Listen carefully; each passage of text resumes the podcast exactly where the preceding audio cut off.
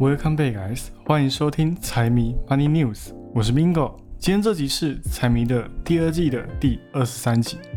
今天先来讲一下一件币圈的大事，前后总共只有二十五分钟的时间，就让市场蒸发了将近七八千万。究竟是什么事，一下子就让市场那么多资金在一瞬间爆仓呢？还有就是零售的恐怖数据。消费者的恐怖购买力道依旧好到不可思议，高利率难道真的没有差吗？中美晶片战的新篇章，美国又再一次的颁布新的抵制方案来制裁中国，英伟达首当其冲，会成为美国大刀底下的亡魂吗？我们就一起来聊一下。好，那废话不多说，我们直接开始今天的节目。昨天比特币突然大涨，点了一下三万美的大关之后，又马上迅速回落。那为什么涨了之后又马上掉下来了呢？是因为市场接收到了一个假消息，消息说贝莱德集团的比特币 ETF 已经被美国证监会 SEC 给批准了。批准就代表以后期货市场也可以看到比特币现货的交易。结果没有想到，打脸来的那么的快。贝莱德自己出来澄清说，这整件事情从头到尾都是一场骗局。直到现在，他们的审核申请也都还躺在 SEC 的柜子里面，连审理都还没有开始，怎么可能就突然批准了呢？那当然，这件事情发酵之后，对于比特币市场来说，谁还管它到底有没有真实性？本来两万七千六左右的价格，直接硬生生跳高摸到了三万美。要不是贝莱德太早跳出来否认有这件事情发生，比特币还真的有可能可以继续待在三万美上方。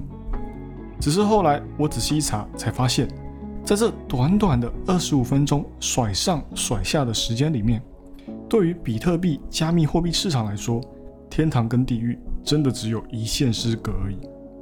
二十五分钟就有大概七千到八千万的比特币仓位瞬间爆仓。第一眼看到这个消息的，可能可以在一开始就摸到三万的时候顺利抽身出场。但是消息来源比较慢的，想要跟着投机的，可能就真的踢到铁板了。本来以为突破三万之后可以海阔天空，没有想到。消息是假的，马上又回到二十五分钟之前，好像这场闹剧从来都没有发生过。那些利用合约交易去杠杆的，本来想要利用这个消息一夜致富，想不到的是被市场给阴了一把。你说后面没有幕后黑手在操作，我是觉得完全不可能啊！而且加拿大市场早就有比特币的现货 ETF 可以交易。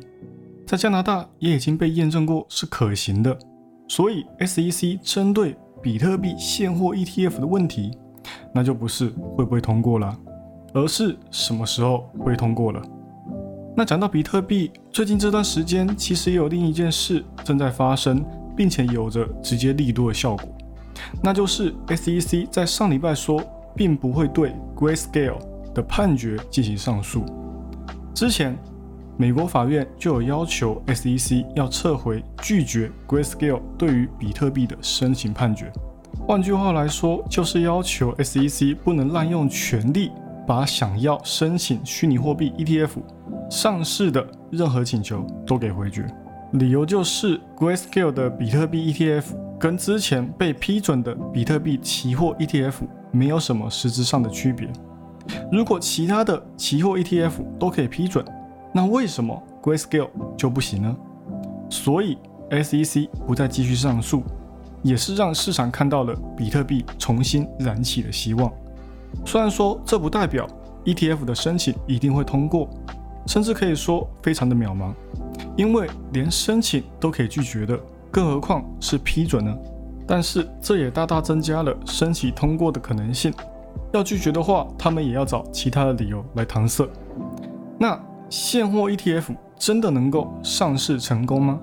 其实从第一支比特币期货 ETF 上市之后，市场里面就充满着很多家想要上市，现货 ETF 的公司，但都被 SEC 以现在市场还不够成熟，可能上市之后会有市场操控价格的嫌疑给回绝掉了。说好听点是维护投资人的权益，说难听点呢，就是要一拖再拖。的确，市场的保护机制还处在一个很朦胧的时期，只是因为去中心化真的要跟股市一样有一个统一的管理机构，我想去中心化到那时候也已经名存实亡了。现在市场里面其实也还有比特币 ETF 在申请的，除了贝莱德之外，ARK 跟 Twenty One Shares 也还在排队等待中，具体可能会有结果的时间，最快也要等到明年的一月才能够确定。所以期货市场。接受加密货币真的只是时间上的问题而已，可能再过个几年，监管机构想不承认加密货币都不行。接下来我们来聊一下昨天公布的零售数据。关于零售数据，如果像预期的零点二一样处在一个低位的话，那对通胀来说是一个非常好的消息，对于股市来讲也是一个很好的消息。只是意外总是在不经意的地方朝你招手。这一次的数据环比上涨了百分之零点七，大大的超过预期的零点二，可以看得出来九月的消费还是非常的强劲，而且这还没有完，就连八月的零售增长也再一次的被上调到了零点八趴，可能下个月公布十月的零售数据的时候，九月的又会被再一次上调，那消费这么强劲。也打破了通胀会压抑经济的印象。刚刚我也有说到，如果数据变差的话，反而股市会很开心嘛。结果现在数据一出，民众根本还没有到吃土的地步，市场看到这个数据就瞬间慌了。美股盘前就先回踩，盘中的时候才又回涨回去。指数方面的话呢，则是费半最惨啊。因为星期二，美国商务部颁布了一项新的规定，目的就是要再一次限制高端晶片的出口。那这个消息一出，英伟达跌了四点六八，博通跌了百分之二，AMD 则是跌了百分之一。只是国债收益率就可以看得出来，民众对于加息真的是加到有阴影了。不管是两年期的还是十年期的。都分别上涨的百分之四到百分之五，就连联总会十一跟十二月会加息的几率也跟着上升，可以看得出来大家到底有多慌啊！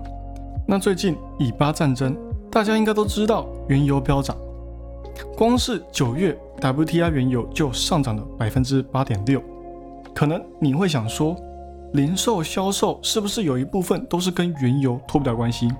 其实没有哦。反而是汽车相关的跟网络购物的占多数。那说到网络购物，用来交易最多的工具，肯定就是信用卡啦。之前几个月还有分析师在说，信用卡的坏账率正在变高。那现在零售是由网购带动的，是不是也在证明说，使用信用卡消费的这类人，还是有偿还贷款的能力？就算之后真的会被高利率给拖垮。那这样子强劲的消费，多少还是会持续一阵子的嘛？如果我们从年度来看，通胀换算年度零售月率的话，可以发现整个 CPI 的年度预期是百分之三点七。那如果我们把零售的同比增长加进去呢，则是来到了百分之三点八，代表说现在在消费上面是跑过通胀的。还有另外一个值得关注的是。联总会理事官员的发言，在数据公布之后，依旧保持着鸽派的讯号，也是一件值得庆幸的事啊。所以，关于这件零售销售增长的事情呢，我认为哦，大家可以不必那么的担心，因为高利率最终还是会拖垮经济，民众的消费最终还是会捉襟见肘。那接下来我们来聊一下个股的消息，英伟达最近又被。美国商务部给针对了，导致盘中下跌最大来到了百分之七。原因是因为美国商务部昨天就宣布说会进一步的收紧晶片出口，防的就是中国依靠海外的管道拿到了英伟达晶片。一旦中国透过第三方拿到英伟达的高端 AI 晶片，那就有可能会让中国的晶片技术有了在往上突破的可能。那说到今年的英伟达营收能有大幅增长，有一半的以上的功劳呢，都要算在 AI 头上嘛。英伟达也因为 AI 顺利推出了他们的 A 一百跟 H 一百，中国各大厂一开始也都还能直接的跟英伟达订购这系列的晶片。只不过很快就被美国给封禁了。英伟达也好像早就预料到一样，又做了两款既能符合商务部的规定，又能满足中国需求的 A 八百跟 H 八百，来试图绕过美国的管制。那昨天公布的新规呢，就是商务部要彻底的切断中国从英伟达手中拿到任何高端晶片的可能性，也同样包括这两款晶片的出口。英伟达在商务部出手禁止 A 一百的时候，就已经知道他们不可能斗得过官方机构，所以这一次英伟达也在官网上直接贴告示说，他们会乖乖遵守相关的规定，封就封吧，因为要买我晶片的大有人在啊，需求方面也不用太过担心，中国不能出口了，我们也还有其他人等着排队等着给钱呢，所以对于近期的业绩也不会产生多大的影响。中国方面的话呢，他们可能也早就听到类似的风声了，都有接到八百系列可能会在不久的将来也被美国给封禁掉的消息，所以近期的订单量也是非常的可观的，利用囤货机制来提前透支未来的需求，这就是为什么英伟达在听到这个消息之后还能够轻松应对的原因了。当然，长期来讲，少了中国的订单还是会有影响的。美国的商务部还很婉转的说，他们也不想把英伟达逼得太紧啊，说美国的操作并不是要限制中国的增长，但是为了美国的核心利益呢，我们不得已才设下这样的出口管制。其实说白了，美国 don't fucking care about Nvidia，啊美国要的就是中国再大也只能当老二，为了达到目的，牺牲几个大型企业的利益又如何？那这个新规呢，虽然并不会马上生效，还要等一个多月呢才会确立下来，才会正式开始执行。但是按照上面的说法，其他地方对于英伟达的需求来讲，已经足够支撑英伟达的业绩。所以总体来说，短期业绩因为强劲的需求能够抵消掉中国区订单下滑的影响，不用特别担心。但是中长期的话呢，英伟达。对于中国的投资，就势必会跟着中美关系恶化而持续受到波及了。公司呢，当然也要寻找下一个中国以外的盈利点，不止一百跟八百系列，下一代的 AI 晶片也同样会受到一些影响。只是 AI 市场非常的大，也就是说，就算失去中国这块大饼，英伟达的增长空间再怎么样也不会太惨。最后就来讲一下。特斯拉跟网飞 Netflix，今天晚上特斯拉跟网飞的财报也会相继公布。市场这次给特斯拉的共识预期是比较悲观的，但是市场悲观呢，不代表特斯拉就不好了。这两个还是要有所区别的。这是外界认为说特斯拉的盈利预期会下降百分之三十左右，共识预期是零点七三美。如果特斯拉达到或是超过预期。还是会比去年同期的零点七六有所衰退。再者，这个预期虽然说还算是低的，不过按照特斯拉的表现，打破预期还真的不在话下。那只要表现超过预期，那股价肯定还是会来一个小小的反弹，或许呢还会突破下行趋势线也说不定。那网飞这里的话呢，虽然说第二季的订阅人数大幅上升。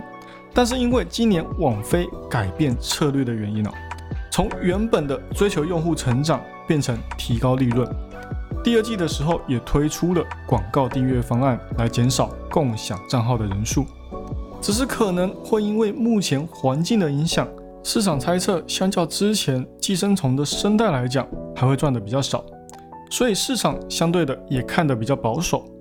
又加上美国演员工会在罢工短暂结束之后，网飞又打算再一次的提高他们的无广告订阅方案的价格，以此来提升他们的获利能力。但是可能一个不小心又流失掉了许多用户也说不定。所以现在华尔街就有许多分析师降低网飞的目标价跟投资评级，从买进变成持有，但是平均目标价的话呢，最终还是在四百六十枚以上，跟现在的价格相比也高出了二十五趴左右，还是一个非常大的提升。现在就要看他们的广告订阅方案在实施第一个季度之后，到底对它的营收是不是大利好。